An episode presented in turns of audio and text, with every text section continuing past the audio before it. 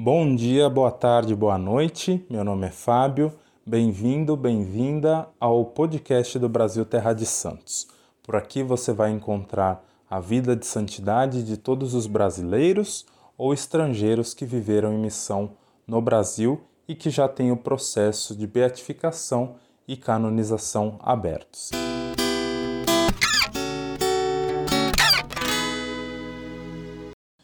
E nesse episódio nós vamos falar do Beato Francisco de Paula Victor. Esse é um episódio diferente porque não temos o entrevistado, mas eu e o Diego, que também faz parte do Brasil Terra de Santos, apresentamos a biografia e algumas reflexões que decorrem da vida do Beato Francisco de Paula Victor. Então acompanhem aí.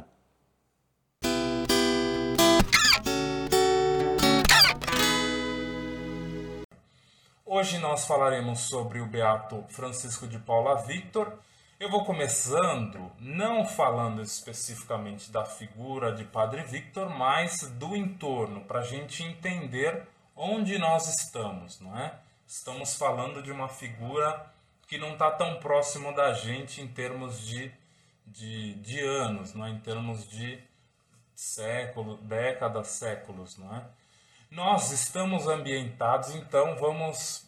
Não, não, precisa fechar o olho, não é? Mas nós estamos agora no Brasil do século XIX, não é? Vamos. Padre Victor viveu aí praticamente todo o período do século XIX em Minas Gerais e como era o Brasil do século XIX. O que, a gente pode dizer de, desse, desse país que é o nosso, mas é completamente diferente do que era o nosso, né? Ainda estávamos sob o comando da coroa portuguesa, não é? Então nós tínhamos o Império, Diego chegou enquanto isso, então eu concluo e chamo o Diego para a gente se ambientar, não é? Fazer essa introdução. O Brasil do século XIX era um Brasil onde a escravização dominada, dominava e aqui eu não vou falar nem escravidão, nem escravo. Vou falar escravização e escravizado, que são os conceitos corretos para falar sobre isso, não é? Porque quando a gente fala escravidão e escravo, parece que é uma condição natural de uma pessoa, né? Quando não é. A escravização e o escravizado são frutos da violência e do poder sobre uma pessoa ou sobre um grupo. Não é? Então, um grupo, por algum motivo, domina o outro e faz com que ele não tenha mais nenhuma dignidade. Então, esse é o escravizado, essa é a escravização. Então, vivíamos esse período no século XIX. O Brasil foi o último país do mundo, não é, dos países, digamos assim, é, já, já feitos, não é? já organizados.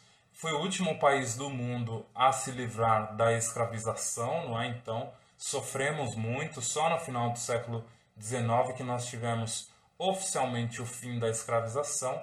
Então, nós vamos contar a figura de um homem que nasceu escravizado e que, por algum motivo que a gente vai descobrir, conseguiu chegar ao sacerdócio e a santidade, e este é o Beato Francisco de Paula Victor.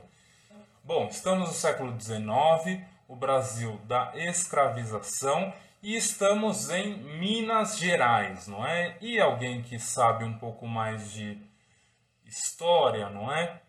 Pode saber que por que vem o nome Minas Gerais. Minas Gerais é exatamente o que o nome quer dizer, não é? Eram as minas dos minérios, não é? Então, das, dos metais preciosos é, gerais, aquelas que não tinham um dono específico, não é? Porque tinham as individuais, aquelas de um dono só ou de um grupo, e tinham aquelas gerais, que não é que qualquer pessoa é, poderia poderia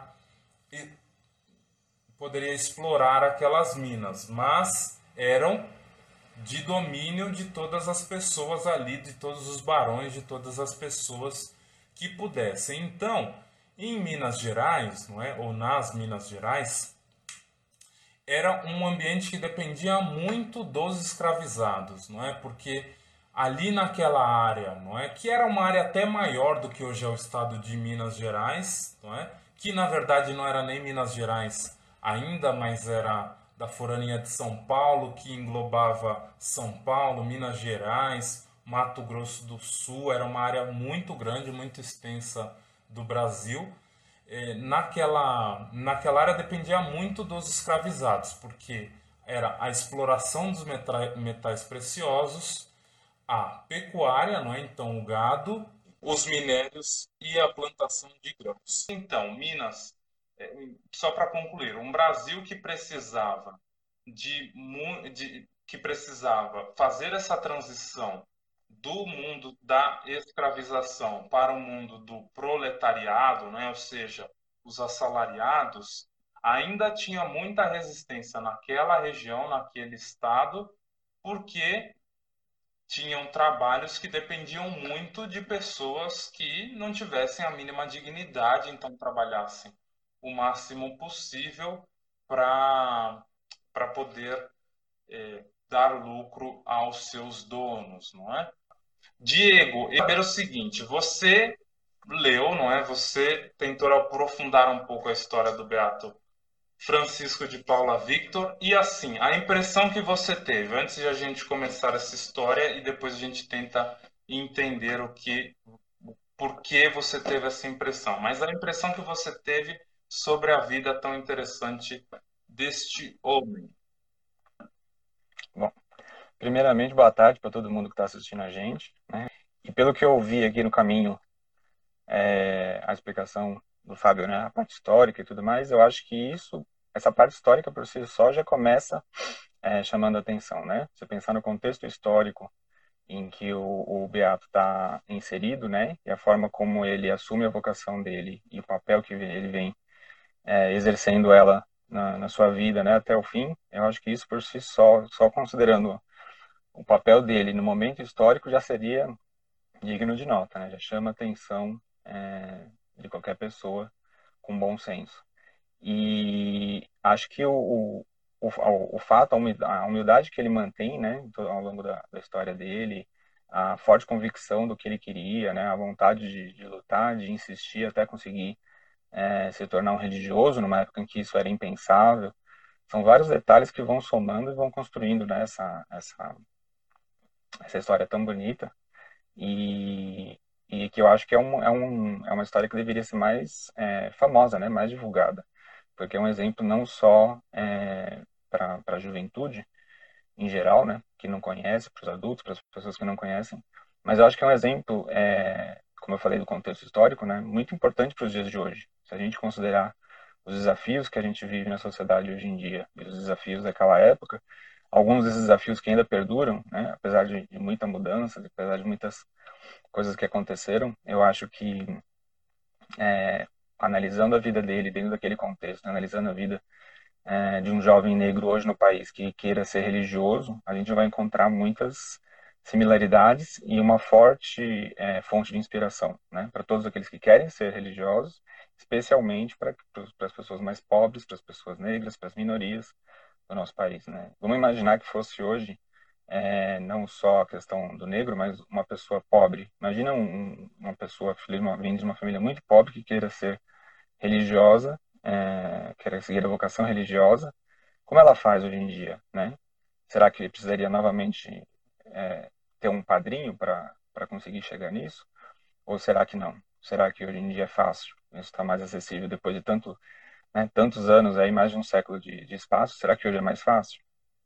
Então, isso são questionamentos, são coisas que a gente vê na história dele que, quando a gente vê e pensa um pouco, né, já chama a nossa atenção, já faz a gente é, questionar né, o quanto a gente evolui enquanto sociedade, enquanto as vocações religiosas estão mais é, disponíveis, enquanto as, as, vocações religiosas estão mais divulgadas, né, o quanto as famílias hoje em dia apoiam, será que se um filho chegar para o pai e falar, ah, pai, eu quero ser religioso, eu quero ser padre, será que ele vai receber um tapinha nas costas, um apoio, um padrinho, uma madrinha, ou será que ele vai falar, você tá louco, muda de ideia, né? isso é impensável.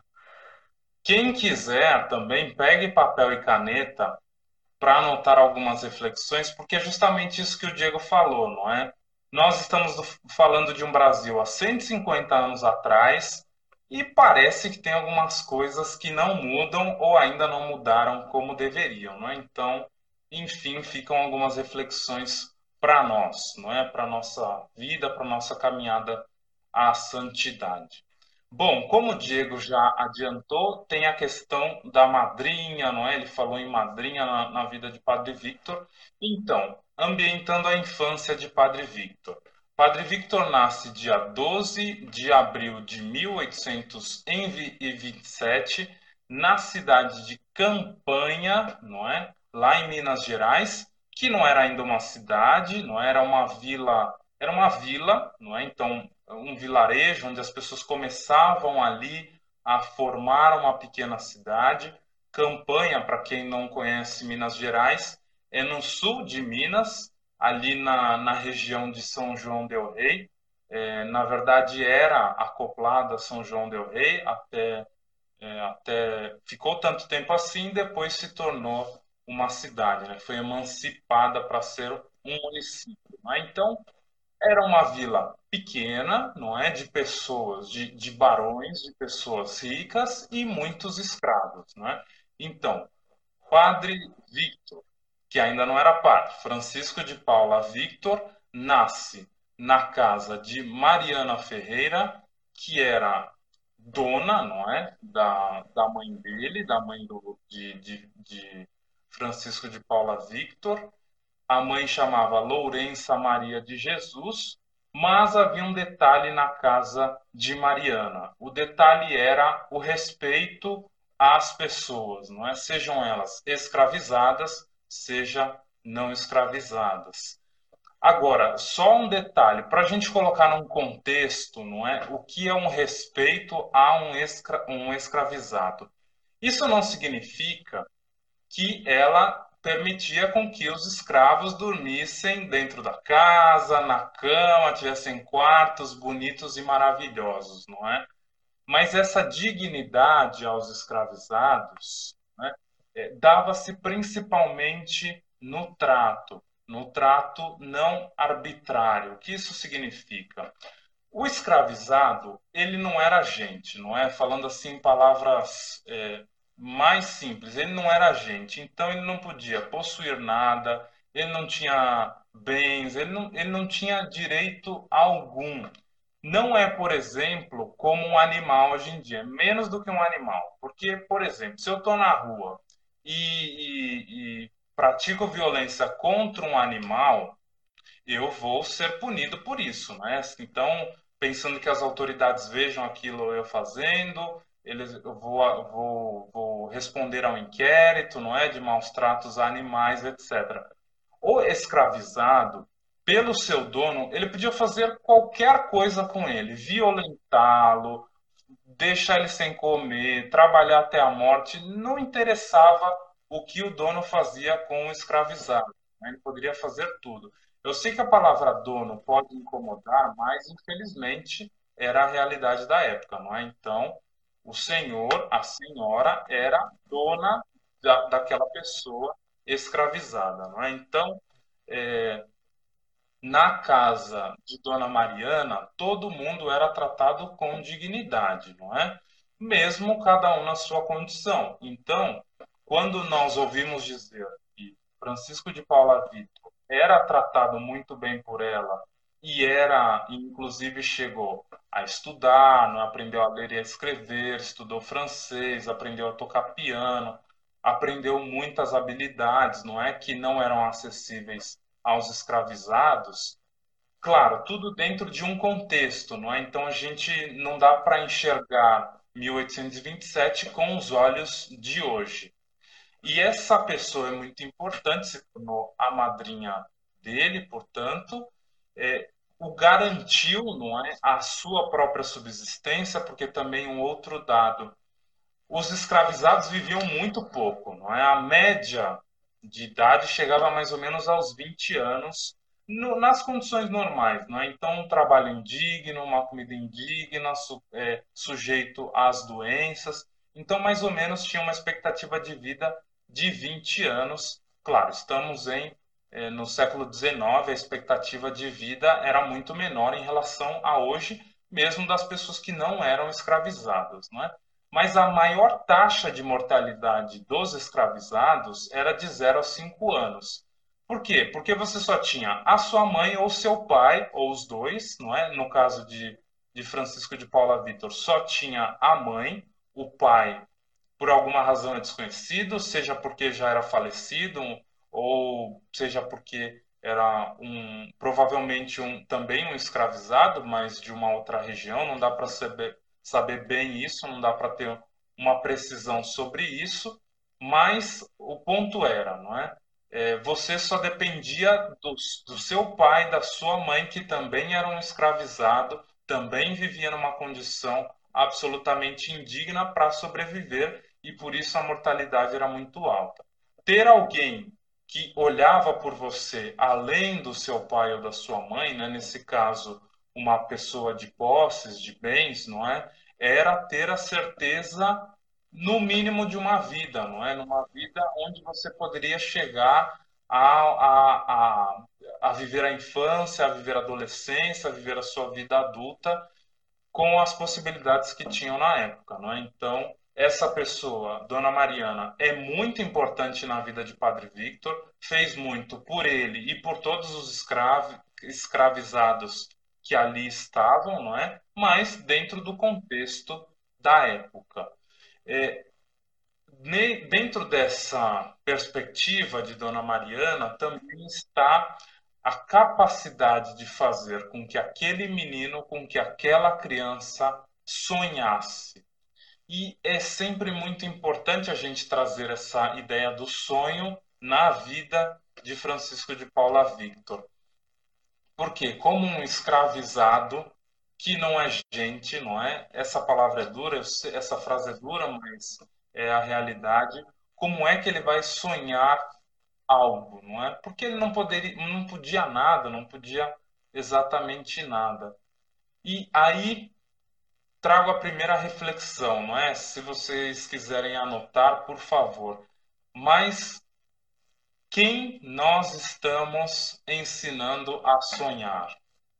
Quem nós estamos, para quem nós estamos sendo essa dona Mariana para a vida de Padre Victor, não é? Porque se a gente não ensina as nossas crianças ou também os nossos adultos, não é? Aqueles que estão perto de nós a sonhar, é uma vida dura, é uma vida triste, não é? Uma vida complicada. Então, quem nós estamos ensinando a sonhar?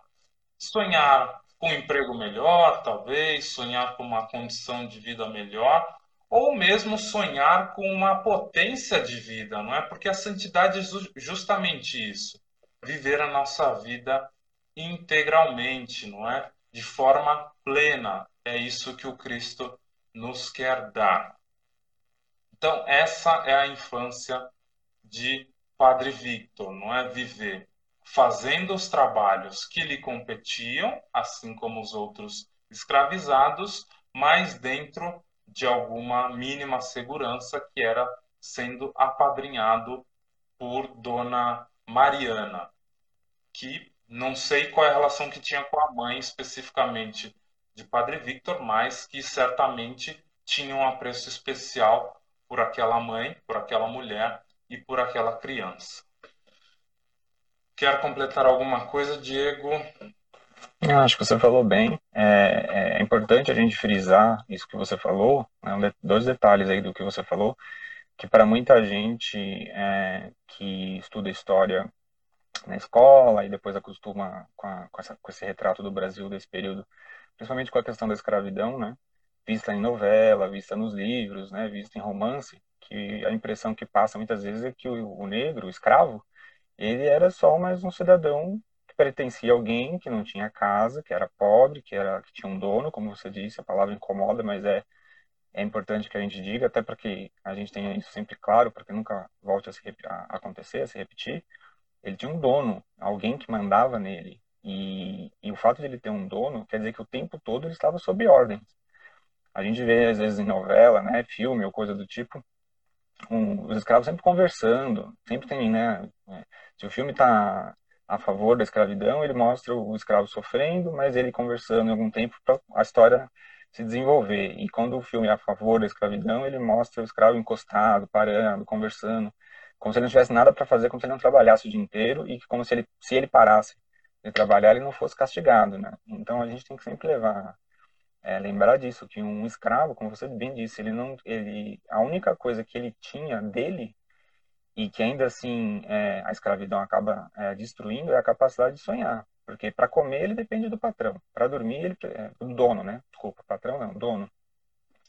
É, ele depende do dono. Para comer ele depende do dono. Para ter as necessidades básicas, né? A higiene, a saneamento básico, ele depende do, do dono se o dono quiser que o escravo more, é, fique num ambiente que não tenha nenhum. É, naquela época já não tinha, né? Sistema de esgoto ou muitas coisas que a gente tem hoje, mas é, dependendo do dono, o escravo não tinha direito a nada, nem uma casinha, né? A famosa casinha para fazer as necessidades. Tinham que fazer as necessidades onde eles, onde eles dormiam, no mesmo ambiente, todos juntos, um em cima do outro.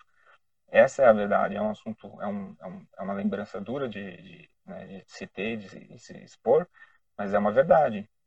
Então, esse é o contexto onde ele nasce, né? Como você bem disse, é uma expectativa de vida de 20 anos. Né? Qual, qual o sonho né, de uma criança que nasce nesse ambiente? Uma criança que ultrapassa essa faixa de, de alta mortalidade até os 5 anos, o que espera? Né? Um jovem de 5 a 10 anos, né, uma criança que vai entrar na juventude, o que, que ele espera? Vou viver mais 10 anos e vou morrer? Será que eu vou viver mais 10 anos? Será que eu vou continuar trabalhando aqui para sempre? Será que não? Será que, né, fala-se, enfim, da, da abolição da escravatura, fala-se liberdade, fala-se um monte de coisa, mas depois de 5, 10 anos vivendo nesse contexto, trabalhando desde criança, porque a criança de escravo não, não é porque é criança que não trabalha, trabalha da mesma forma, né, assim que tem capacidade de, de executar alguma tarefa, passa a trabalhar dia e noite, todos os dias, para poder se pagar, para poder comer, para poder ter acesso a essas mínimas condições que os escravos tinham, é, o que pensa, né? Será que continua sonhando? Será que ainda sonha? Ou será que à noite, quando dorme, só tem pesadelo, né? Então, o fato de uma criança nessas, nessas condições, como você explicou, e a gente está frisando aqui, ter a capacidade de, de sonhar, de almejar algo além de ser escravo até morrer, né? Além de almejar algo além de viver até os 20 anos, viver até um pouco mais. Será que é um escravo que vive o dia inteiro trabalhando, sofrendo, né? é, cobrado e torturado caso não o faça, será que ele deseja viver mais de 20 anos? Ou será que com 20 anos já está bom o sofrimento? Né? Então você tem uma criança nessa que desde cedo já começa a ter esse sonho de pensar, de é, perseverar, de sair dessa situação e, e, e, aí teve a oportunidade, como você bem disse, né, de estar numa casa em que tinha alguém que olhava por ele, que permitiu a ele sonhar, que incentivou esse sonho, que pagou para ele é, estudo, né? A gente vê lá na, na, história dele que ele teve acesso a, a, idioma, a música. Né? Então ele, é algo que é impensável se você parar para é, considerar um escravo, que escravo que sabe aprende a falar, escrever, ler, escrever, aprende né? é, música, aprende qualquer outra coisa que não seja o próprio ofício, o próprio trabalho, né? É muito, muito raro, muito, quase impossível de, de você encontrar situações assim. Então, quando você vê essa, essa dificuldade real que ele viveu, que ele tinha, e, e, o quanto ele foi corajoso de expressar esse sonho, né? Talvez fosse em outra casa ele dissesse que é, sonhava em ser padre, esse é motivo de risada e de, de castigo. Então, que, quem você pensa que é para pensar que você pode é, dizer uma coisa dessa, né? Talvez fosse considerado um sacrilégio pelo dono dele, é, que jamais ia a, apoiar ou levar isso adiante, chamar é, essa responsabilidade de, de permitir essa criança sonhar e, e, e, ser algo mais do que um escravo, do que um objeto. Então isso, como eu disse logo no começo, é uma das partes que mais me chamou a atenção, né? Quando você começa a tentar é, visualizar enxergar o contexto e a vida dele, essa parte por si só já me já me toca muito. Pensar que como é isso, né? É difícil para a gente nos dias de hoje, que a gente tem, é, por mais que com todas as dificuldades que a gente tem, a gente pensar que né, uma pessoa dessa idade não tem, não teria sonho nenhum. E ele teve e ainda conseguiu expor e conseguiu levar adiante. Então, lembrando esse detalhe, né, toda, toda essa dificuldade, essa, esse cenário bem duro, é, eu acho que isso é, ganha um, um, um, volume, né, uma, um brilho diferente.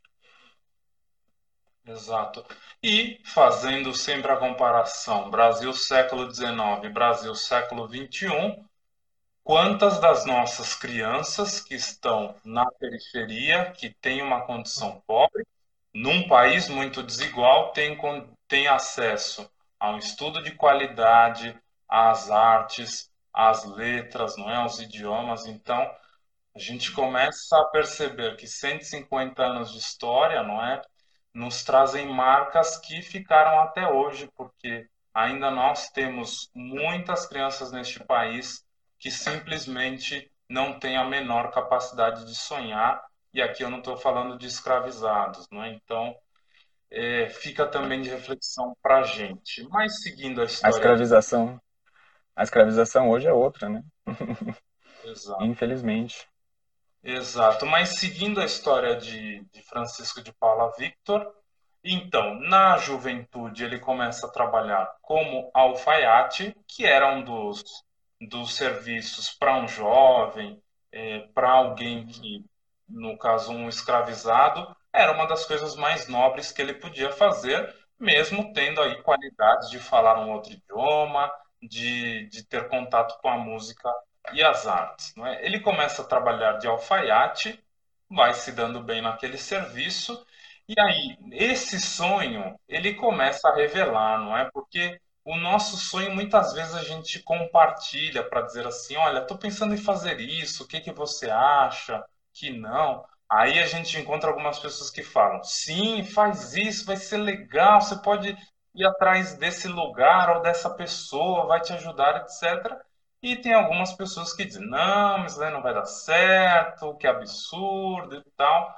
Nesse caso, o mestre, não é? O mestre alfaiate que, ao qual ele trabalhava, ele diz isso ao mestre, olha, eu acho que senti, sinto no meu coração esse chamado ao sacerdócio, gosto de ver o padre celebrando, gosto de ver como os padres agem, não é?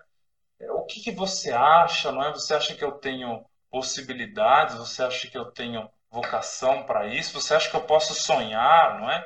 E esse alfaiate vai ter uma, uma atitude muito violenta, não é? Se irrita com aquilo, como é que um escravo pode fazer pode pensar nisso, não é? Pode pensar em ser gente, não é? E se irrita muito com, com Vitor bate em Victor, não é? E aí volta ao que eu disse antes, não é? Bater no escravo não significava absolutamente nada. Se você batesse muito, você ia ter um prejuízo com o dono do escravo, você ia ter que acertar alguma coisa lá, mas é, poucas moedas resolviam isso, não é? Mas então, Victor é agredido em praça pública, não é? Diante de todas as pessoas, sendo humilhado de todas as formas e ele não reage, não é? Ele não, não, não retruca aquela violência, até porque também retrucar aquela violência seria um sinônimo de morte, porque aquela pessoa poderia fazer qualquer coisa com ele, e ele vai para casa, não é? Vai para casa não para dizer, ah, então eu vou fechar aqui o meu sonho numa caixinha, colocar deba nem debaixo da cama, porque não dormia numa cama, mas colocar aqui debaixo de um, de um buraquinho aqui e viver a minha vida. Não, ele vai até a madrinha, até Dona Mariana, chorando, não é? Muito triste com aquela reação é, de, do seu mestre alfaiate e, e, e, simplesmente sem conseguir entender, não é? Por que, que o padre pode ser padre e ele não?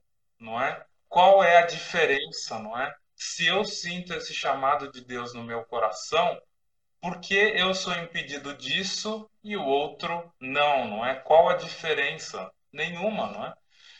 Então, ela tenta o acalmar do jeito que é possível naquele momento e tenta fazer algo por isso, não é? Mas é, é bonito, assim, essa relação entre a mãe não é? a Lourença Maria de Jesus, e a madrinha de, de Padre Victor, a Dona Mariana, porque certamente se a gente olha para a figura de Padre Victor, é evidente, não é muito claro que sim, ele foi educado pela mãe dele, não é? A saber quando não responder, a não ter ódio das outras pessoas, a não responder com violência, a saber esperar. Isso tudo é parte da mãe, não é? Só que a mãe não poderia brigar socialmente por ele, não é? E aí então entra a madrinha, não é? Que questiona, que vai atrás, que pergunta, que, que tenta resolver as situações. É, então é, é, quase, são quase que duas colunas, não é? É uma grande mãe, vamos dizer assim, em duas pessoas. Na mãe que o ensinou tantos valores e na madrinha que foi conseguindo abrir os caminhos a ele, não é? Então, essa madrinha vai falar com o padre da cidade, padre Antônio, na, naquela, daquela região, que diz: Olha, eu não tenho a menor ideia como resolver isso, mas o bispo está vindo aí e eu falo com ele, a gente dá um jeito, não é? Não quero desagradar a senhora. Então, é, o padre Antônio vai falar com o bispo daquela região, o bispo de Mariana, não é? Então, a campanha pertencia à Diocese de Mariana. Sim, aquela Mariana onde Dom Luciano foi bispo também, não é? Então, estamos ligando a história aqui, não é? E vai falar com um bispo chamado Viçoso, Dom Viçoso, um português é, recém-ordenado bispo, né? Tinha apenas quatro anos aí de, de ordenação episcopal que vai ser também muito importante na vida de Mariana, na vida do Brasil e na vida do Padre Victor, não é? Dom Viçoso também é um servo de Deus, também vamos contar a história dele aqui, no momento pertinente, no momento oportuno, mas esse é o cara que compra a briga que até agora só a Dona Mariana comprava, né? Então a Dona Mariana comprou a briga na escola, nos lugares, não é? Para ele conseguir trabalhar num trabalho é, que tivesse uma mínima dignidade, etc. E surge Dom Viçoso. Dom Viçoso, então, bispo de Mariana, vai visitar Campanha, não é? Na, naquela época, naquela época de juventude do, do Padre Victor. E nós estamos falando aí que Padre Victor tinha mais ou menos 21, 22 anos então, a gente voltando, não é aquela média de, de idade dos escravizados, não é?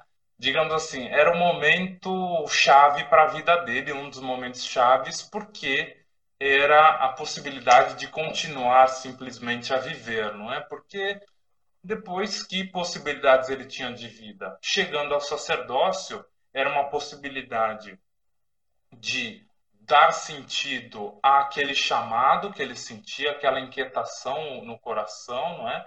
E poder viver a vida em sua plenitude, assim como viveu, não é? Então, Dom Viçoso vai até aquela região de campanha e encontra aquele jovem, não é? Aquele jovem negro, não é?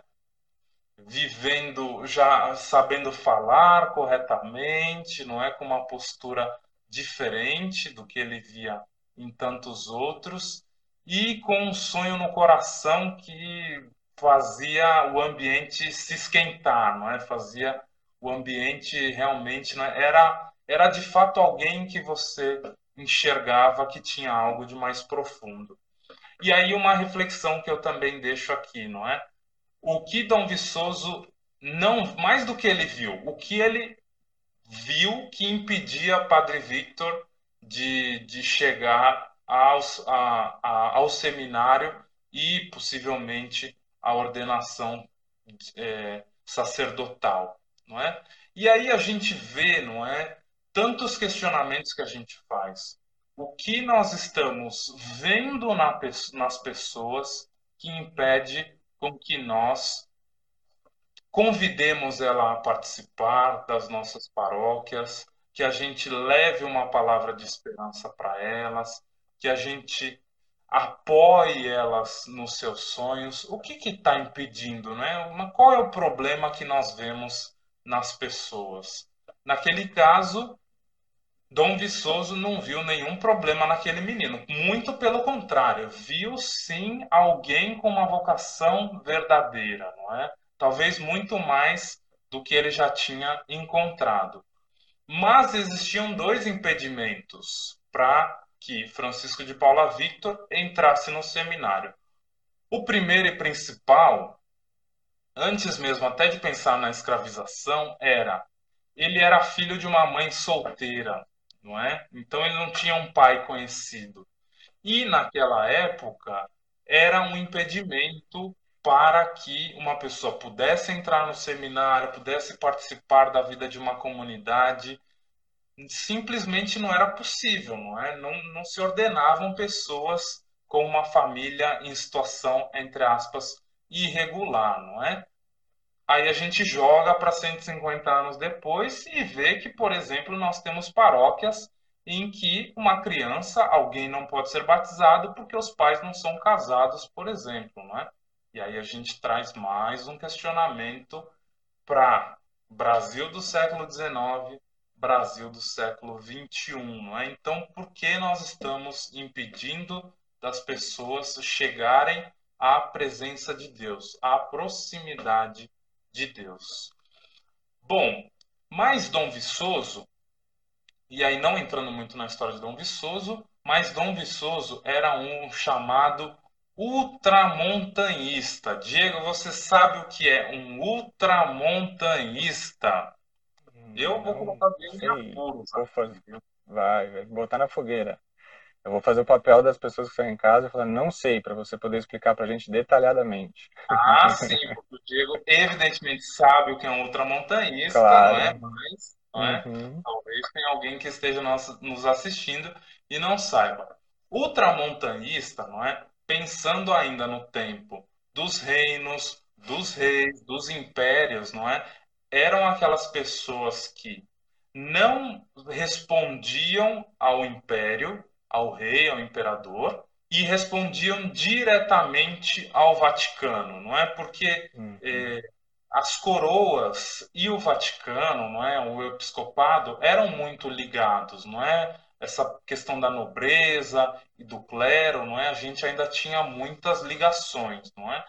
Então, é, para você ser bispo no Brasil, para você ser um padre no Brasil, você poderia ser sem problema, desde que não atrapalhasse a coroa portuguesa, desde que não causasse alvoroços aqui na nossa terra, ou seja, em qualquer terra que você vivesse sobre aí a, a batuta de uma coroa.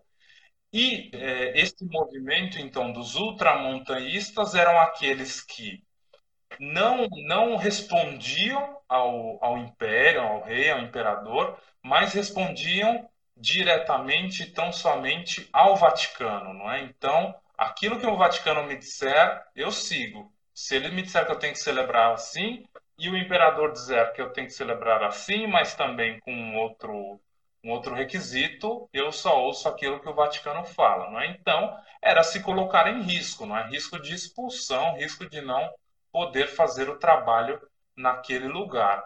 Mas Dom Viçoso, com muito jeitinho, não é? O jeitinho que aprendeu aqui no Brasil, porque era português, conseguiu fazer com que as portas se abrissem para que Victor conseguisse entrar no seminário. Né? Então, o que era impossível, porque estamos falando de um escravizado, filho de mãe solteira, começa a se tornar impossível. Possível. Dom Viçoso começa a trabalhar para que Victor entre no seminário e isso acontece para surpresa de todos, não é? E também por essa e muitas outras histórias, Dom Viçoso, que vai voltar na nossa história, é também um servo de Deus, é uma pessoa que está percorrendo os caminhos da santidade, não é? Porque não olhava as pessoas com óculos do preconceito, não é? Seja ele de qual for a, a tese, não é? A, a, a, a ordem. Diego, complete alguma coisa porque eu falei bastante. Eu acho que é, esse comportamento do Dom Viçoso chama muita atenção, né? Como você mesmo disse, é, é, é, se pôr em risco, né? É você acreditar no sonho de outra pessoa. Acho que é o melhor, maior e melhor incentivo que alguém que sonha pode ter, né? Quando você vê alguém que não é, não tem nenhum vínculo com você, que não precisaria de você, é, vamos dizer assim, em nada na vida dele, ele poderia continuar sendo, ele continuaria sendo bispo, continuaria tendo o trabalho dele, continuaria a vida dele igualzinha, é, com Vitor ou sem Vitor, naquele momento, né? E ele poderia simplesmente fazer o que todos os outros, as outras pessoas estavam fazendo, né? Passar o problema para frente ou simplesmente ignorar o problema, dizer que era impensável, né? É, graças a Deus, ele, creio eu que ele nunca teria a, a mesma atitude que o, o patrão alfaiate do Vitor, mas é, ele poderia ter feito como outros religiosos fariam, e com certeza fizeram ao longo da história, de ignorar um pedido desse, né? Simplesmente falar, não, isso não...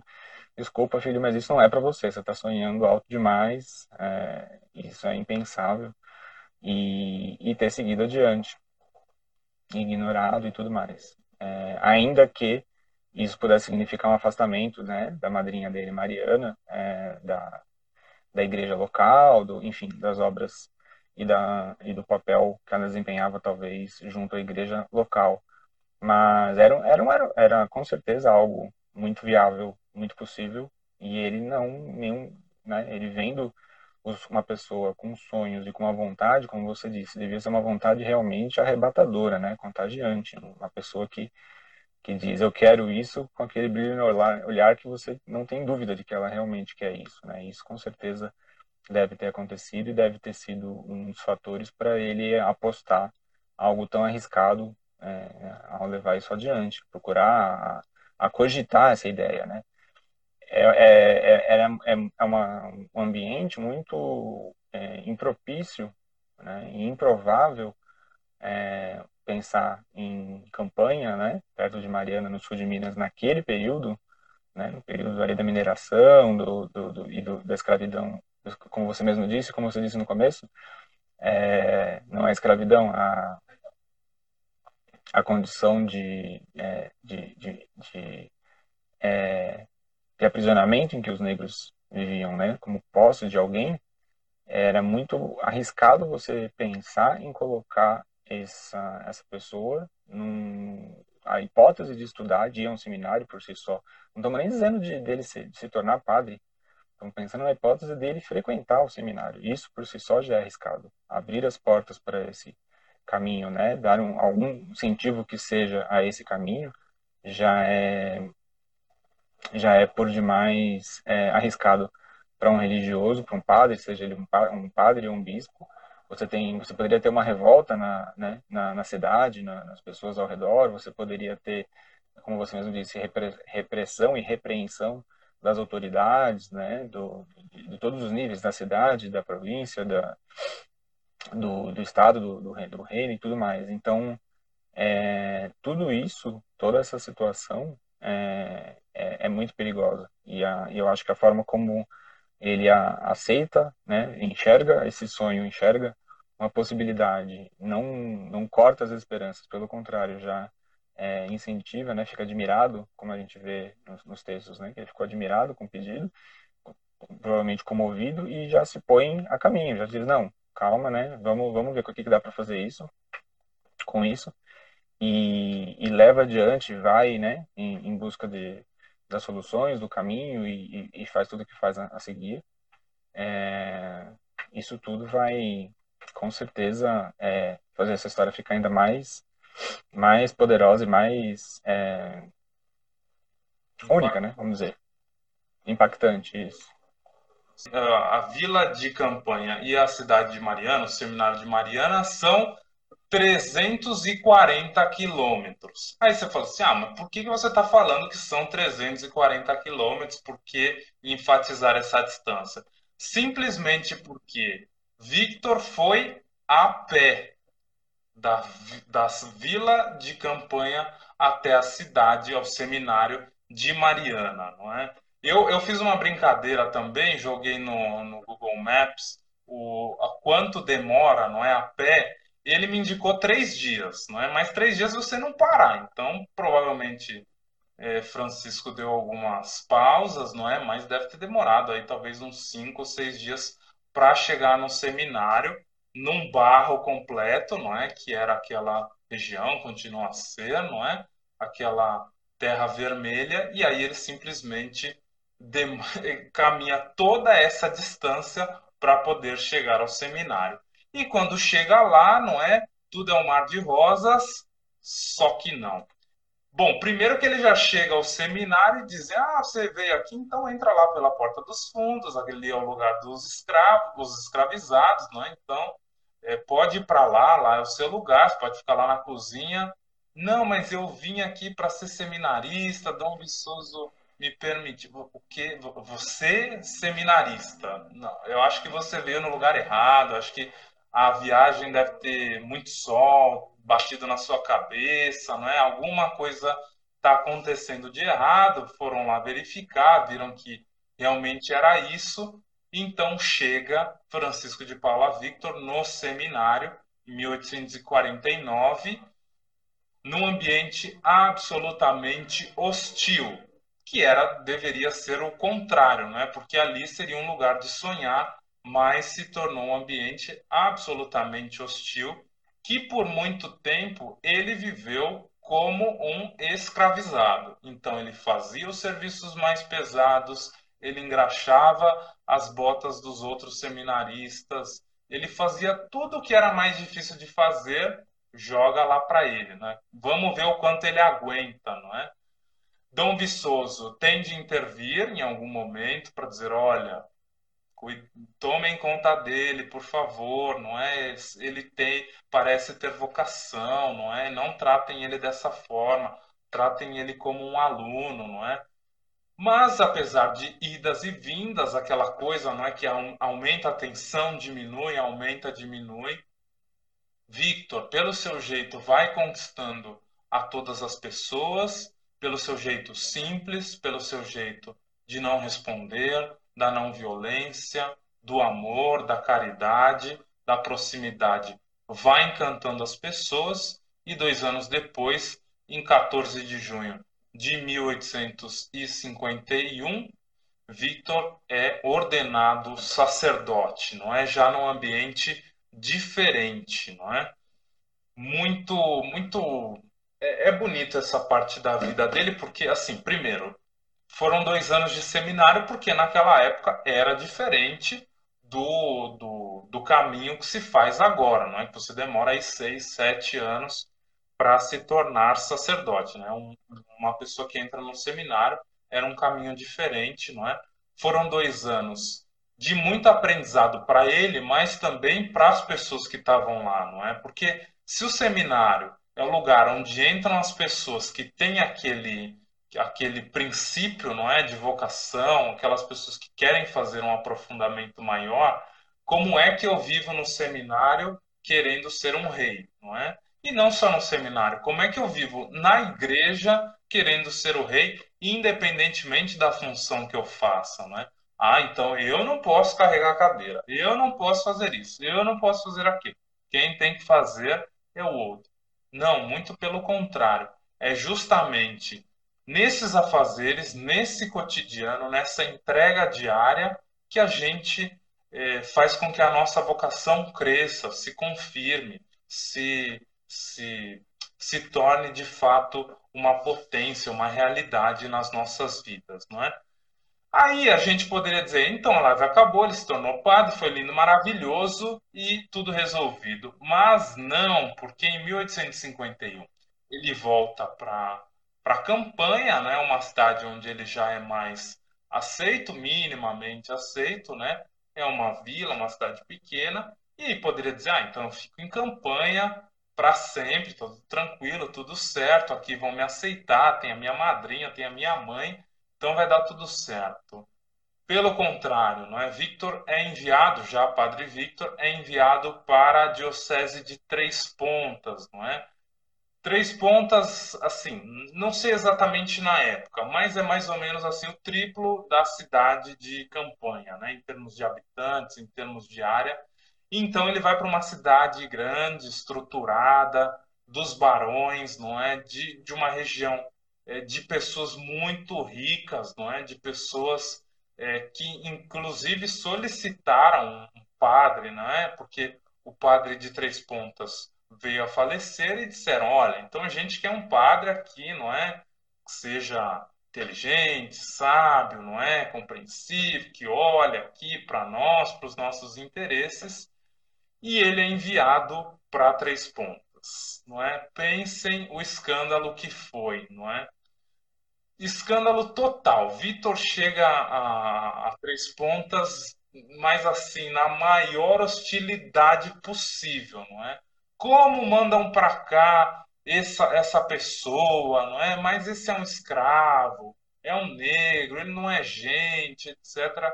Então, no início, não é? E por muito tempo, Victor passou por um processo de hostilização, de violência, de boicote, celebrava para uma igreja completamente vazia, completamente desacreditado, ninguém dava importância ao trabalho dele, às palavras dele, porque aí surge um grande questionamento. Como é que alguém que não é gente, não é? No caso, um escravizado, alguém que não pode possuir nada, faz assim com as mãos, pronuncia as palavras da consagração e faz com que o pão se torne Eucaristia. Isso é um choque na cabeça das pessoas daquela época, não é? Quase insuperável, porque como que ele pode fazer o pão se tornar o Cristo sendo um escravo, não é? Não sendo alguém com a menor dignidade. Voltamos, Brasil do século XIX, Brasil do século XXI. Não é, digamos assim, raro, infelizmente, ver em algumas paróquias, não é? E a gente vê casos que tomam até as páginas, não é? Policiais, as páginas da mídia, de padres negros que chegam a comunidades, a certas comunidades e sofrem hostilização dessa forma, não é? Então, 150 anos depois, ainda é estranho, ainda é difícil ver um padre negro, não é? Seja lá por qual motivo seja estranho. Eu não encontro nenhum, acredito que o Diego também não encontre nenhum, Dom Viçoso não encontrou nenhum, mas parece que para algumas comunidades, 150 anos depois, ainda é muito estranho, não é? Padre Victor só podia responder de uma forma, não é? Vivendo o bem, vivendo a simplicidade que sempre viveu, aquela que a mãe dele o ensinou, não é? Então assim ele vive por muito tempo sendo desacreditado, por muito tempo sendo hostilizado, mas se aproximando das pessoas mais pobres. De repente, alguém vem à missa por algum motivo, começa a perceber é, a beleza das palavras daquele homem, consegue perceber como ele parece ser diferente daquilo que os olhos daquela pessoa enxergava, como ele tinha, sabe, as palavras, como ele acolhia as pessoas, como ele atendia aqueles que estavam em dificuldades. E assim, Padre Victor começa um caminho de transformação daquela paróquia, daquela cidade e principalmente daquelas pessoas, não é? Porque é, é, é impressionante na, na vida de Padre Victor. Ele tem essa marca de sempre olhar para aquilo que é eterno. E o que é eterno? O coração das pessoas. Mais do que, e olha que ele vivia muito a caridade do, do dar o alimento, do dar o dinheiro, não é? Ele vivia muito isso. Mas principalmente ele tocava o coração das pessoas, porque o nosso coração é o único lugar que pode ser modificado e que aquela mudança vai persistir. Porque se eu, se eu eh, mudar uma casa, né? se eu derrubar uma casa e construir outra, uma hora vai ficar velho, uma hora vai precisar de reforma, mas o coração é o lugar que sempre pode ser novo, é o, lugar que a gente sempre pode tirar coisas novas e velhas, não é? Como diria é, Cristo no Evangelho, não é? Então a gente pode sempre se renovar e é isso que e esse foi o grande trabalho de Victor, trabalhar o coração das pessoas, não é? Quais são os principais trabalhos de Padre Victor, que ficou mais de 50 anos na cidade é, de Três Pontas? A caridade, que é fundamental na vida, na, na, história de Padre Victor. Então, a casa dele era aberta, não é? Morava numa casa, uma casa grande, porque era o padrão da época, mas uma casa absolutamente simples. Então, o pão ele deixava em cima da mesa, quem quisesse pegar aquele pão pegava, não é? Quem está com fome pega aquele pão e come. O dinheiro que era doado sempre também ia para caridade. Ele, ele tinha um lema de viver pela providência, então tudo era providência na vida dele, ele sempre tratou isso é, com muita tranquilidade, não é? Então sempre diziam, de, sempre dizia, Deus proverá, não é? Deus vai vai ajudar, não é? Deus vai fazer com que a gente continue a seguir em frente. Então, ele fundou uma escola, a primeira escola da cidade de Três Pontas, que reuniam os, os filhos dos pobres, mas também os filhos dos barões, não é? Dos ricos já conquistados pela bondade de Padre Victor, não é? Então era uma escola onde ricos e pobres estudavam, tinham acesso ao mesmo conteúdo e à mesma educação, inclusive Padre Victor foi um professor dessa escola enquanto tinha possibilidade, enquanto teve saúde. Brasil do século XIX, Brasil do século XXI. Ricos e pobres estudarem na mesma escola é difícil de imaginar esse cenário, infelizmente, nos dias de hoje, porque o pobre só estuda na escola do rico se for bolsista. Não é?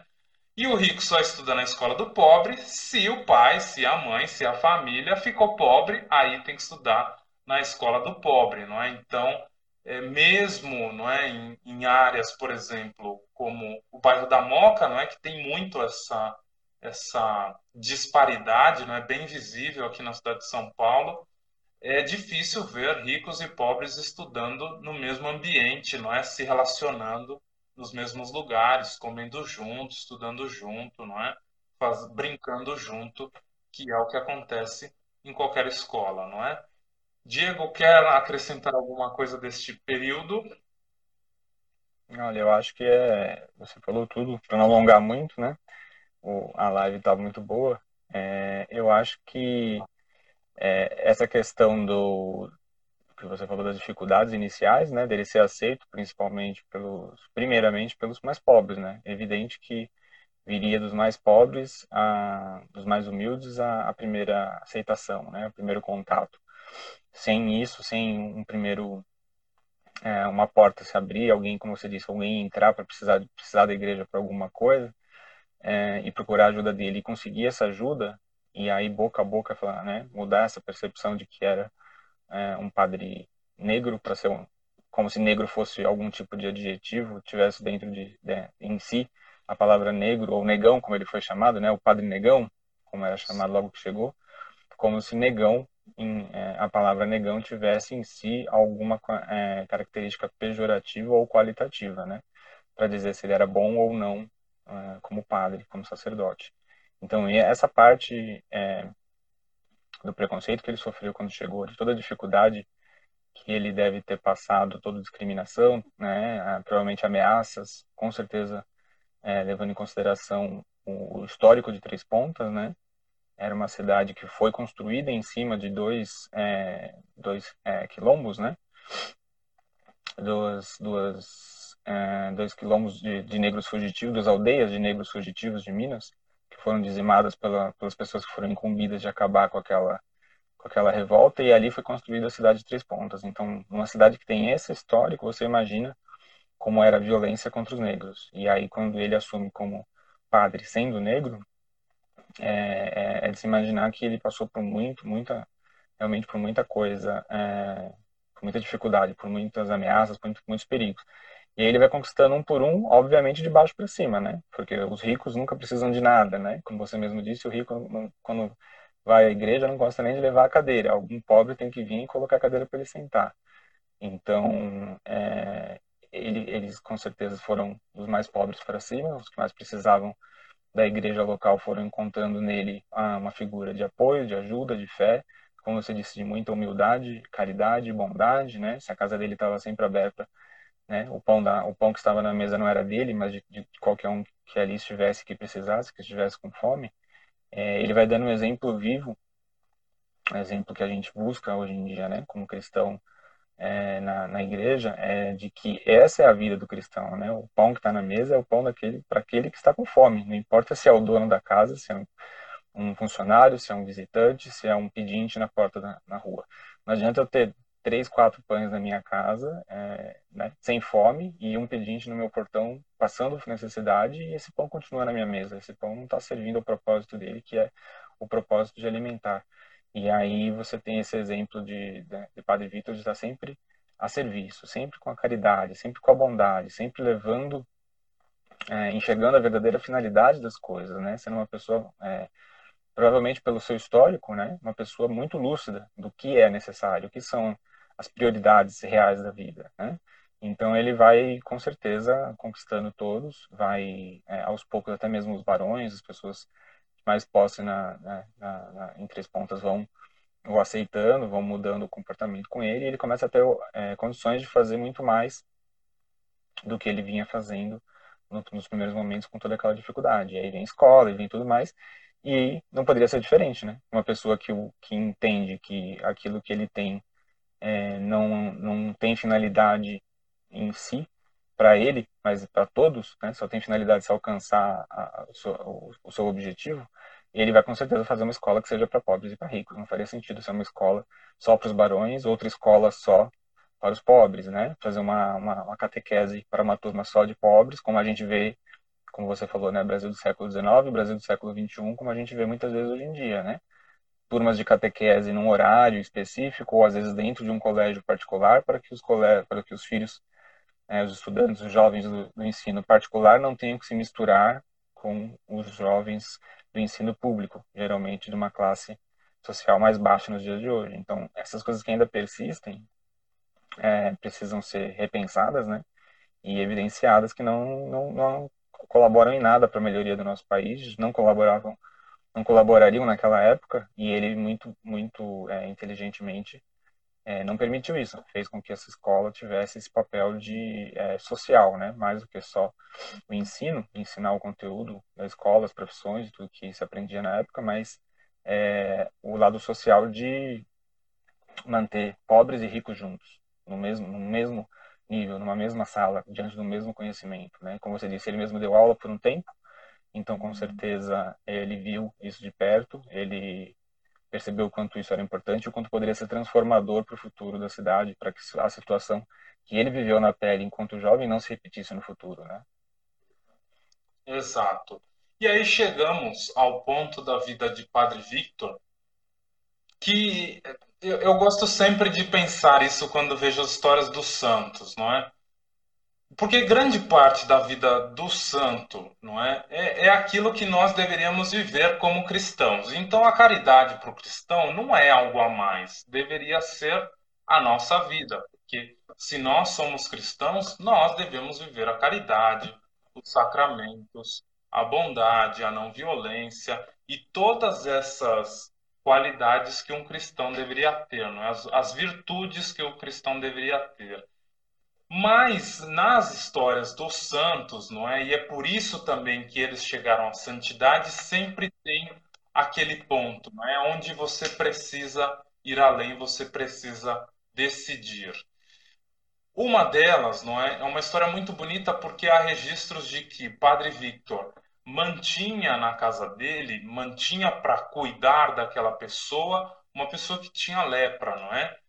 Aqui no Brasil nós usamos também a palavra ranceníase para lepra, não é a mesma, mesma coisa, mas lepra a gente ouve muito mais num contexto bíblico, não é? Mas no Brasil a gente chama de ranceníase, que hoje tem uhum. cura, é uma doença de pele horrorosa, não é? Terrível, terrível. Se vocês nunca viram a foto de alguém com lepra, com hanseníase, não vejam porque é chocante, não é? Porque de fato as pessoas vão perdendo partes do corpo, é uma coisa assustadora, impressionante, é, é uma coisa incrível, não é?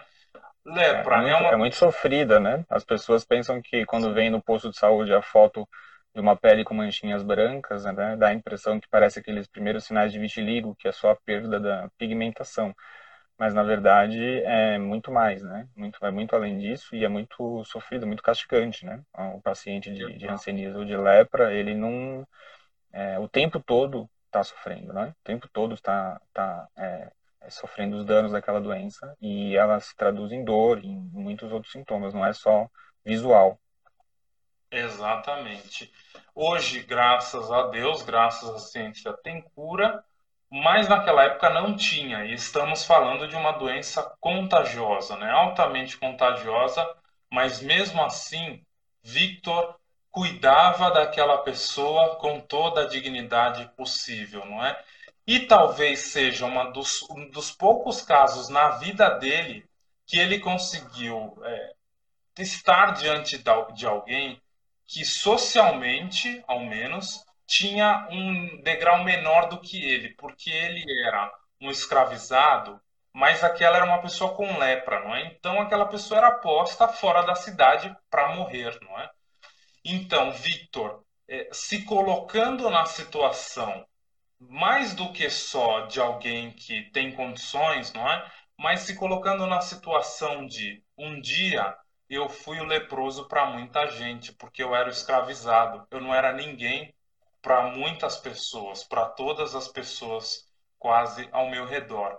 Então, este leproso, não é, faz com que Victor também reflita sobre a própria vida dele, não é? Como essa pessoa da escravização, mas também como essa pessoa do sacerdócio, que socialmente tinha um papel muito importante, ainda tem, mas naquela época principalmente mais, não é? Então é muito bonito que ele faça essa, ele tem essa atitude de caridade, não é? Viva a caridade dessa profundidade, porque não era algo simples e evidente absolutamente para ninguém.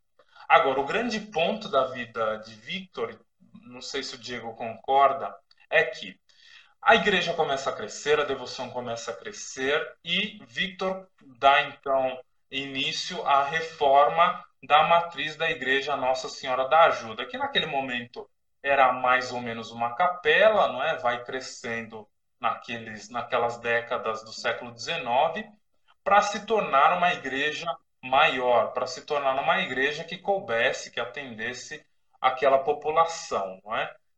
Só que Victor, por, por, por essa empolgação, por essa vontade de, de querer, de fazer, de, de dar um presente àquela cidade, se enrola todo com a administração dos recursos, do dinheiro, dá passos maior do que a perna, contrata aquilo que não consegue pagar, faz uma besteira grande, não é?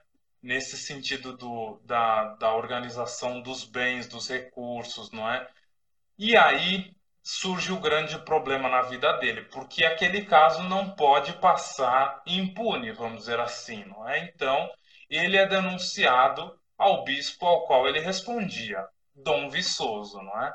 Então, Dom Viçoso o convoca e aí pensa no sentimento de alguém que brigou com, por você, que abriu caminhos, que disse: olha, mas ele tem vocação, olha, mas ele pode, olha, mas ele é um bom coração, olha o que ele pode fazer, ele é uma figura muito, muito bonita, muito pura.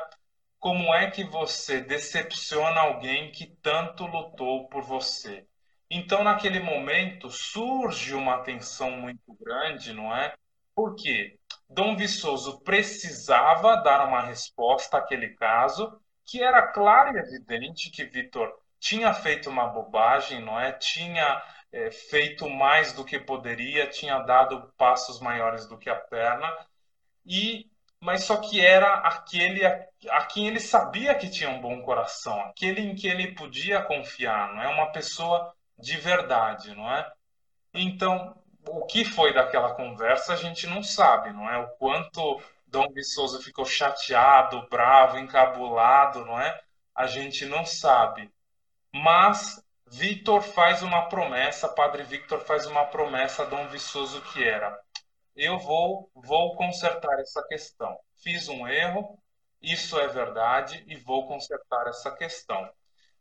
Brasil do século XIX, Brasil do século XXI, não é? Quantos erros nós cometemos e a gente sempre ouve a mesma história. Não, não vão provar nada contra mim, não fiz nada, são os meus detratores, não tem nada disso, eu administrei muito bem os recursos, o dinheiro não era meu, mas eu fiz tudo certinho. Enfim, não é? Quantas pessoas não têm coragem, quantas vezes nós não temos coragem de admitir um erro e tentar consertá-lo, não é? Aquilo poderia fazer com que Vitor fosse suspenso da ordem, não é? Suspenso, ele não poderia, portanto, mais ser um padre, por exemplo, né? Poderia ser suspenso dos usos da ordem, não é? Então ele volta para Três Pontas com uma decisão muito muito decidido a fazer uma coisa. Só tinha uma forma dele resolver aquela situação que era pedir para sair, não é? Usa uma palavra demissão, mas não é bem demissão, porque um padre não se demite, mas dizer, olha, eu fiz errado, não é? Apesar de tantas coisas que eu fiz na vida da cidade de Três Pontas, na vida da pessoa, das, das pessoas da paróquia, mas eu tenho de sair. Uma pessoa que comete esses erros administrativos não pode ficar aqui, não é? Então ele vai decidido a isso é um momento de muito sofrimento da vida dele, mas esse é o ponto da santidade, não é? Porque ele não disse, ah, não, mas só foi um dinheirinho, ah, não, mas a gente vai consertar lá na frente. Não. Ele tomou a decisão que deveria tomar, mesmo fazendo mal a ele mesmo, não é? Porque perderia tudo aquilo que conquistou. Talvez perderia a possibilidade de ser padre, talvez poderia perder a possibilidade de continuar vivendo a caridade, não é? Mas essa é a atitude que ele iria tomar. Não fosse a única coisa que poderia salvá-lo naquele momento. O coração transformado daquelas pessoas. Então, algumas pessoas percebendo a tensão daquele momento, algumas pessoas percebendo pela dignidade que tinha de coração Padre Victor, que essa era a atitude que ele ia tomar.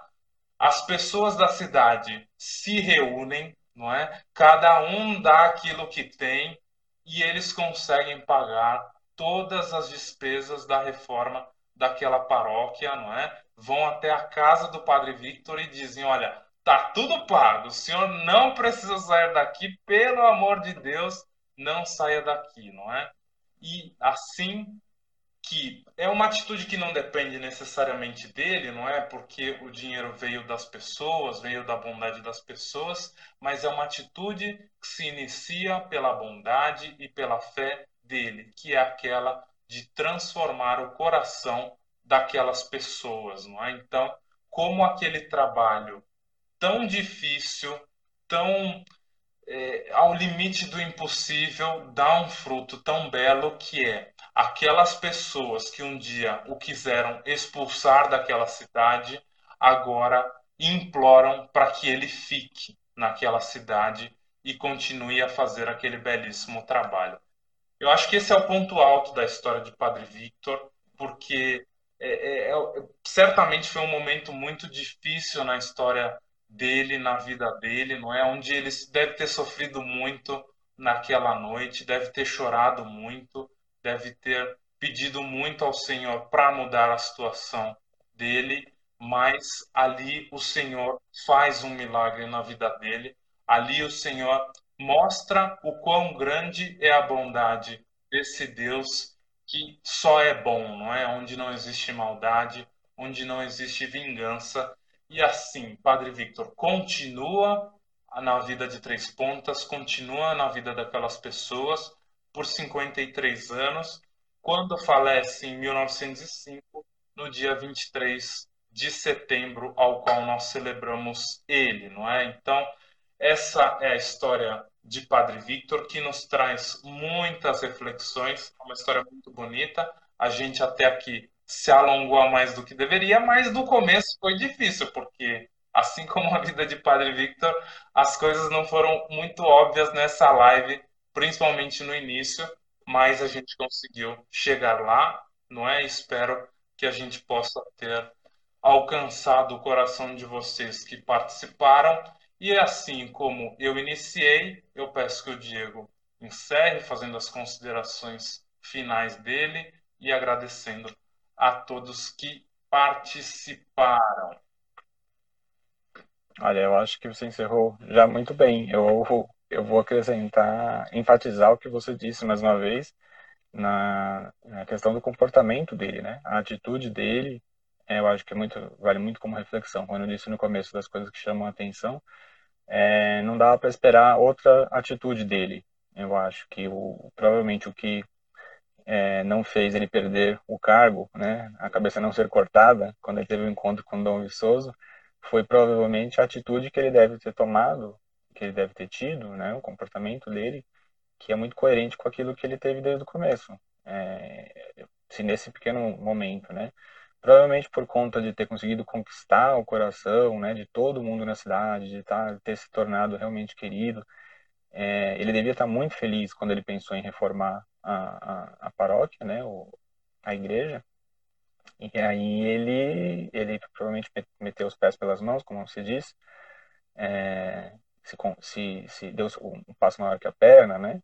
É, e provavelmente querendo agradar, com uma, uma, intenção muito boa de querer agradar, de querer, é, como forma de agradecimento por tudo que ele estava conseguindo e vivendo naquele momento. E aí, quando ele comete o engano e as contas começam a, a sair do controle, né? E o, o, os títulos protestados voltam e tudo acontece e é exposto, ao invés de negar, ao invés de, de ser arrogante, seria uma arrogância dele, né? É, não, não é comigo, não, comigo, como você mesmo deu exemplo.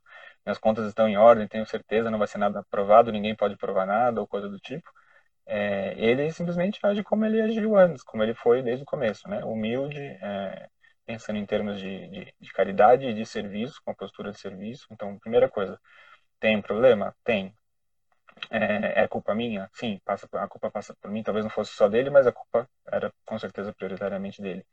E ele diz: Não, é, eu vou é, fazer o melhor possível para resolver isso.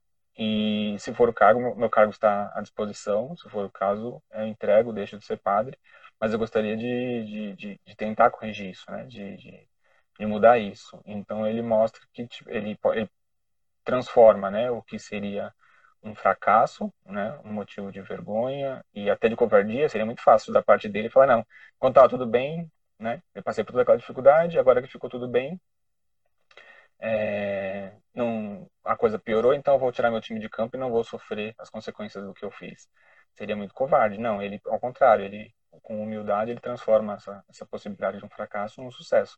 Ele vai lá e, e com uma atitude humilde, demonstra, assume a sua parcela de culpa, busca uma solução.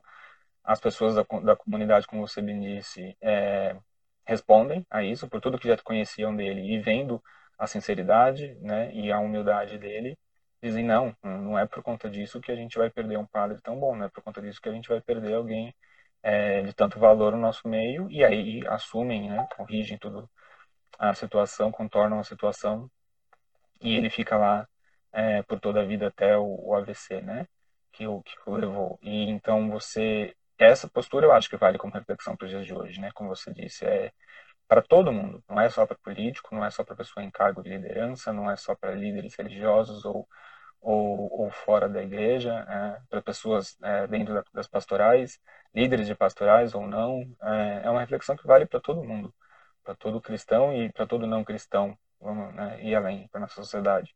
Até que ponto a gente tem humildade de assumir nossos erros, né? Até que ponto a gente tem coragem de expor nossas fraquezas, né? De pedir desculpa, de pedir perdão, de, de tentar é, no dia a dia, nas atitudes, mostrar essa humildade. Porque é muito fácil também fazer carinha de culpa, né? Ah, desculpa, realmente errei, né? Eu sempre erro, fazer coitadismo. É, agora, assumir verdadeiramente, falando, não, errei, errei por conta disso, não tenho um talento, talvez, para administrar dinheiro, meu talento é para administrar pessoas, como, como ele mostrou, e, e, quero resolver, preciso resolver, vou fazer isso, isso e isso, né? E foi procurar a, admitir sua culpa para a comunidade, procurar a ajuda da comunidade e assim conseguiu alcançou é, a empatia dos que estavam com ele, alcançou o perdão pelo erro dele e ali é, reverteu toda a situação. Isso eu acho que, com certeza, é, deve ficar como, como uma grande lição, como você falou, um dos pontos altos da, da história dele, né? além de todo o testemunho que ele deu antes, tudo que ele passou, todas as provas de, de persistência dele na, na fé, o exemplo de fé dele, é, né, na caridade, em cuidar de um leproso, cuidar das pessoas, cuidar da, da, da, paróquia dele, cuidar de todos sem distinção entre pobres e ricos, entre quem gostava dele e quem não gostava. Isso deveria ser é, é motivo de, de, reflexão e de, de exemplo para todos, né, para todos em posições de liderança, desde da, dos cargos mais baixos até os cargos mais altos do nosso país, deveria ser exemplo. Né? Como você pode, com é, humildade, liderar a todos, ser exemplo para todos, né? Ah, e, e, criar coisas boas, frutíferas com isso, não com, com diferenças, não com ódio, não com é, arrogância, né? A humildade dele, eu acho que mais do que nunca no momento que a gente vive hoje, eu acho que é a palavra-chave, né? A fé, a caridade e a humildade dele é, é chave para nossa reflexão do contexto e do mundo que a gente vive hoje. Pensar em termos de humildade, em termos de lembrando que humilde não é aquele que se faz pequeno, é aquele que se faz na medida correta, né? Aquele que se enxerga no seu papel correto, não é quem fica se fazendo de coitadinho, se pondo abaixo do que é ou do que pensa que é, e nem aquele que se põe acima, é aquele que se põe na medida correta, né? Esse é o humilde, aquele que enxerga é, corretamente, com equilíbrio. Eu acho que isso é o que fica de lição no fim desse, dessa nossa conversa aqui, como você disse. Eu acho que essa pergunta que você fez no final é, é, é a, talvez a, a que, se tivesse que escolher uma pergunta para todo mundo ficasse na cabeça, acho que seria essa, né? qual o papel que eu, né, na minha comunidade, na minha casa, no meu país, na minha cidade, né, no meu trabalho, é, na minha família, qual o papel que eu tenho, né, qual a minha postura, né, qual o, o, o, o meu nível de, de, humildade, de noção da realidade do que está acontecendo, né, de, de caridade, de fé, é, que eu tenho. O que, que, eu faço com isso? Né? Eu estou escondendo, estou aterrando, ou eu estou usando isso em, em prol do, de, de todos. Exato. E, e, antes do Diego dar tchau, só complementando essa pergunta, não é? Agora que a gente olhe para a nossa própria comunidade, para a nossa própria paróquia. Assim como era um escândalo, não é? Assim como era as paróquias do século XIX não eram voltadas para os escravizados, porque as nossas paróquias porque as nossas comunidades não são voltadas às pessoas com deficiência, aos LGBTQIA+, porque também é, são povo de Deus, não é? Os negros, os pobres, não é? E não pobre do jeito que a gente se acha pobre, mas aquele que está na rua, que está em uma situação terrível, que mora no cortiço, que mora... Condições de miséria extrema, né? numa favela próxima à nossa paróquia, não é? Enfim, todas, aquelas, todas as pessoas que hoje são consideradas minorias, todas as pessoas que hoje sofrem violência, não é? E a gente tem números terríveis, é, seja contra pessoas com deficiência, sobre a comunidade LGBTQI+, sobre os negros, sobre as mulheres, sobre os pobres, não é? O que está impedindo do nosso coração de se abrir para essas pessoas. Porque não são essas pessoas que devem procurar a igreja para que, ó, a porta está aberta, pode entrar. Mas é a bondade do nosso coração que deve encantar a vida dessas pessoas para que elas possam se sentir acolhidas e respeitadas na casa de Deus, que também é casa delas. Então, que a gente faça uma reflexão séria, profunda, porque a história de um santo não pode servir para a superficialidade com que muitas vezes nós vivemos, nós tratamos determinados assuntos. Antes das pessoas serem julgadas e dizer pode fazer isso, não pode, as pessoas precisam ser acolhidas e amadas, porque foi isso que Cristo fez conosco. Então, dou tchau para o Diego, dou tchau para você. Encerra aí, Diego. Eu agradeço o convite, a participação, agradeço a, a oportunidade de a gente estar aqui conversando e levando essa história é, para mais pessoas. Espero que mais pessoas tenham contato com ela, é, não só no, no, assistindo a gente, mas procurando se informar mais, né? Procurando é, mais sobre a, a história é, do, do Padre Vitor e com certeza vai ajudar muita gente, vai tornar as pessoas que encontrarem esse material e que se é, espelharem nele, com certeza vai trazer bons frutos. Muito obrigado é, e tenham um, um, um ótimo tempo aí para todos, quer estejam assistindo de manhã, de tarde ou de noite, tudo de bom. E para encerrar, façamos o nosso momento de oração pela canonização do Beato Francisco de Paula Vitor. Ó Pai, que concedestes a vosso servo, Padre Vitor, ser amigo dos pobres, dos humildes e dos simples, e lhes destes a graça de ser vosso fiel servidor na busca do reino dos céus, nós os pedimos que a Igreja possa reconhecer oficialmente as suas virtudes e o proponha como modelo e protetor nosso, por ter sido exemplo de pobreza de simplicidade, de caridade para com os mais pobres e de serviço dedicado à Igreja, nós vos pedimos que, pela sua valiosa intercessão, obtenhamos a graça de que mais temos necessidade. Concedei-nos também que, a seu exemplo, tenhamos no coração um ardente amor a vós e ao próximo. Isso vô-lo pedimos por meio de Jesus Cristo vosso Filho, em união com o Espírito Santo. Amém.